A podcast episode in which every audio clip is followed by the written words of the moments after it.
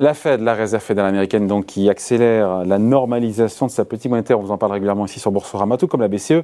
Après, on l'a commenté hier, les annonces de Christine Lagarde, même si évidemment chacune y va un petit peu à son rythme. Bonjour Thibault. Bonjour David. Thibaut Prévet pour la financière Arbevel. Euh, vous vous posez la question, tiens, et si les hausses de taux d'intérêt étaient déjà terminées euh, On parle évidemment pas des taux directeurs des banques centrales, qui, on le sait, sont orientés à la hausse, mais des taux longs de marché, les taux d'intérêt sur les dettes souveraines, françaises, allemandes ou américaines. Euh, et là, je me dis, mais vous êtes à, contre-courant, là hein? Ah, parce que la, question qu'on se pose, c'est comme de savoir si justement jusqu'où ça va monter les taux souverains.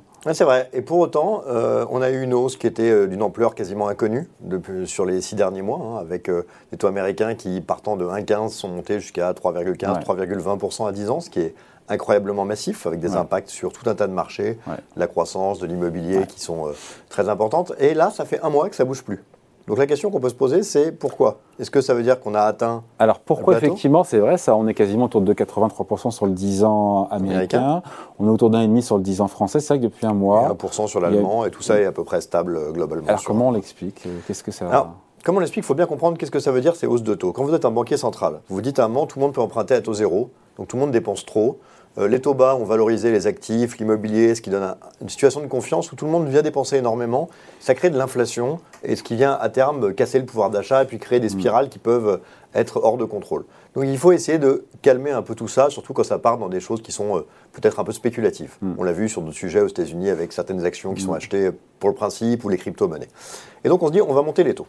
Puis quand vous montez les taux, bout ce qui se passe, c'est que vous avez l'effet inverse. C'est-à-dire que les gens commencent à être inquiets, il y a les valeurs d'actifs baissent, les gens mm. commencent à moins ah, dépenser. c'est voulu en même temps, c'est ce que voulait la Fed. C'est ce que veut la Fed.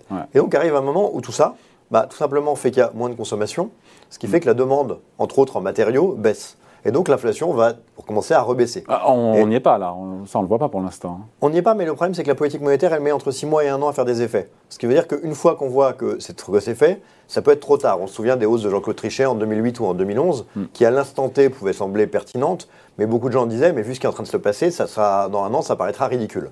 C'est plus ou moins euh, le, diagnostic qu'on pourrait avoir avec du recul aujourd'hui. Et donc la question que se posent les investisseurs, c'est est-ce que la consommation américaine n'est pas déjà en train de flancher un peu? On l'a vu avec par exemple des sociétés comme Walmart ou Target, géants de la grande distribution américaine, qui ont dit que ça commençait à tout sauter un peu. Et donc est-ce qu'on ne commence pas déjà à avoir ce facteur? C'est le premier point.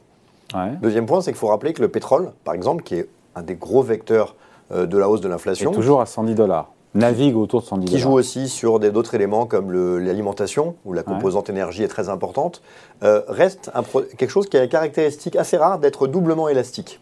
Élastique sur l'offre, le gaz de schiste, les, les bitumineux euh, euh, en Amérique du Nord, on voit une production qui va augmenter très fortement compte tenu du fait qu'on est très au-dessus de leur seuil de rentabilité. En même temps, on est élastique à la demande. Rappelez-vous qu'aux États-Unis, le consommateur paye peu de taxes sur le pétrole. Paradoxalement, ça veut dire que nous, quand le, prix à la pompe prend 30 ou 40% chez eux, il double. Et donc, on a immédiatement une consommation qui va baisser. En moyenne, un an après un pic de pétrole à plus de 100 dollars, on est à 65. Donc tout ça laisse supposer que... On est à 65 quoi 65 dollars le baril, en moyenne, un an après un passage ah, au-dessus des 100. Donc ça veut dire que ça a un impact assez fort, assez rapide. Et donc tout ça nous laisse supposer que euh, les hausses de taux commencent déjà à avoir un effet, que là, si la demande commence à ralentir, ça va stabiliser tout ça, qu'on a évidemment des effets de base qui vont un peu changer, mm. puisqu'on se compare aujourd'hui par rapport à des niveaux très bas. Plus ça va aller, moins ça va être le cas. Et donc la question qu'on peut se poser, c'est est-ce que on commence pas à avoir déjà une, économie qui commence un peu à être impactée? Et donc est-ce qu'au final, le niveau qu'on a atteint, qui laisse supposer encore pas mal de hausses de taux aux États-Unis, ne sont pas suffisants? Et donc c'est ça le signal, le message que nous envoient les marchés obligataires, c'est que finalement, euh, il y aura un impact, des conséquences sur ce qui a été fait déjà par la Banque centrale, mais qui n'a pas fait grand-chose, et l'inflation qui va casser la croissance, et donc quelque part, il n'y aura pas besoin d'en faire trop en matière de politique monétaire. Et s'il y a récession, bref, c'est tout ça mis ensemble. Il y, a tout un débat, en fait, justement, qui est compliqué à trancher. Hmm. Euh, certains vous diront, euh, l'inflation casse la croissance. D'autres vous diront, pas du tout. C'est la politique monétaire qui casse la croissance. Parce que par exemple, ce n'est pas l'inflation qui casse le pouvoir d'achat immobilier. Ce qui casse le pouvoir d'achat immobilier, c'est les taux. Qui aux États-Unis vont faire que bah, vous avez moins de capacité à acheter de l'immobilier. Euh, certains vous diront, bah, si euh, votre pétrole à la pompe il est beaucoup plus cher, vous avez moins d'argent pour acheter autre chose. Mm. D'autres vous diront, c'est le fait de faire baisser les marchés avec ces hausses de taux mm. euh, qui crée un effet pauvreté qui fait que les gens réépargnent. Donc en fait, euh, ça ne règle pas tellement le débat. Mais ce qu'on sait, c'est qu'au final, si l'économie, sur certains secteurs, qui ne sont pas forcément les plus impactants pour le marché, parce que certains secteurs comme la grande distribution sont des parts très importantes du PIB, mais comme ils ont des faibles marges, ce pas forcément des géants boursiers, mais il y a certains secteurs qui commencent à tout sauter. Euh, dans ce cadre-là, il est possible qu'il y ait un ralentissement. Et c'est important pourquoi? Parce que les marchés boursiers, euh, sont stressés par les hausses de taux et parfois attendent un peu que ça se calme avant d'envisager un rebond. Donc c'est un mm. point qui commence à être très clivant. Donc ça se stabilise, ces taux longs, pour de bonnes raisons, pour de mauvaises raisons? Eh, le problème, c'est que les, taux se stabilisent toujours pour des mauvaises raisons. C'est-à-dire que quand vous avez une économie qui est très forte, vous ne baissez pas les taux. Donc si vous avez des baisses de taux, c'est toujours parce qu'on anticipe qu'il y a un sujet de taux longs. Mais des baisses de taux longs qui anticipent elles-mêmes moins de hausses de taux que prévues ou des baisses de taux. Donc ça revient finalement qu'à une anticipation. Cette question, c'est si vous anticipez le fait que l'économie va devoir avoir besoin d'un peu plus de stimulus ou un peu moins de restrictions, c'est que votre diagnostic s'est dégradé. Pour autant, on l'a en tête depuis une dizaine d'années en bourse, c'est pas forcément une mauvaise nouvelle si ça ralentit un peu certaines activités et que ça permet de calmer un peu le jeu, à la fois sur l'inflation et à la fois sur ces niveaux de hausse de taux. Donc euh, voilà, on, on, revient sur ce serpent qui se mord un peu la queue, qui est de dire est-ce que ça serait pas mal que ça aille un peu moins bien pour qu'on ait un peu moins de hausse de taux? On est peut-être en train de rentrer un peu là-dedans. Donc le scénario a changé peut-être, est en train de changer. En tout cas, le scénario, comme quoi le gros de la hausse des taux, qui est peut-être derrière nous, qui est la question qu'on pose aujourd'hui, a gagné en crédibilité. Oui, il a gagné en crédibilité parce que euh, de plus en plus de gens disent que la Réserve fédérale pourra faire ces deux nouvelles hausses de taux aux deux prochaines réunions de 0,50, ce qui nous amène des taux euh, monétaires à 1,75. Hmm. Qu'est-ce qu'elle pourra encore refaire? Si elle ne peut pas en faire tant que ça après, bah, imaginez que sur les dix prochaines années, on aura en moyenne des taux à 3 ans, c'est pas évident. Qu'est-ce qui vous dit qu'elle ne pourra pas en faire plus si l'inflation est encore autour de 7 ou 8 L'idée, c'est justement de se demander si son diagnostic sur le parcours à venir de l'inflation euh, montre plutôt une inflation qui va rester très élevée ou une inflation qui baisse avec une économie qui baisse et le risque d'en faire trop. on se souvient de cette époque Volcker avec cette idée que bah, quand on monte les trop trop fortement, à un moment on détruit l'économie, ce qui est quand même pas non plus un objectif en soi.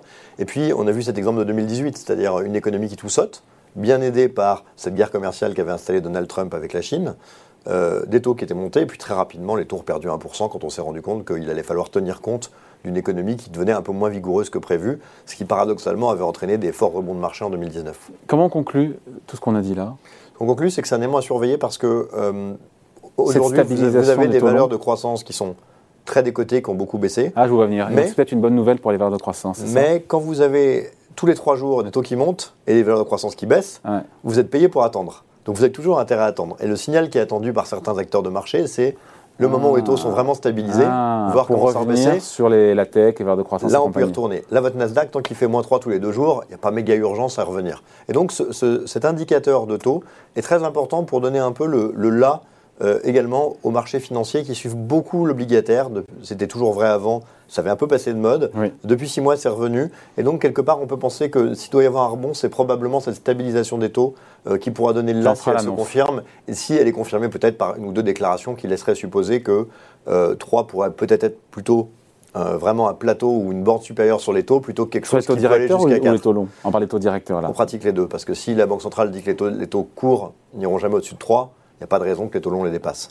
Et donc euh, voilà, c'est probablement ça le, signal de confirmation euh, d'un banquier central qui est attendu par le marché pour pouvoir construire sur cette idée de, taux qui aurait été un point haut. On n'y est pas, mais c'est effectivement un scénario qui semble prendre un peu d'épaisseur aujourd'hui. Allez, point de vue signé Thibaut Prévet pour la financière Arbevel. Merci beaucoup. Merci. Salut.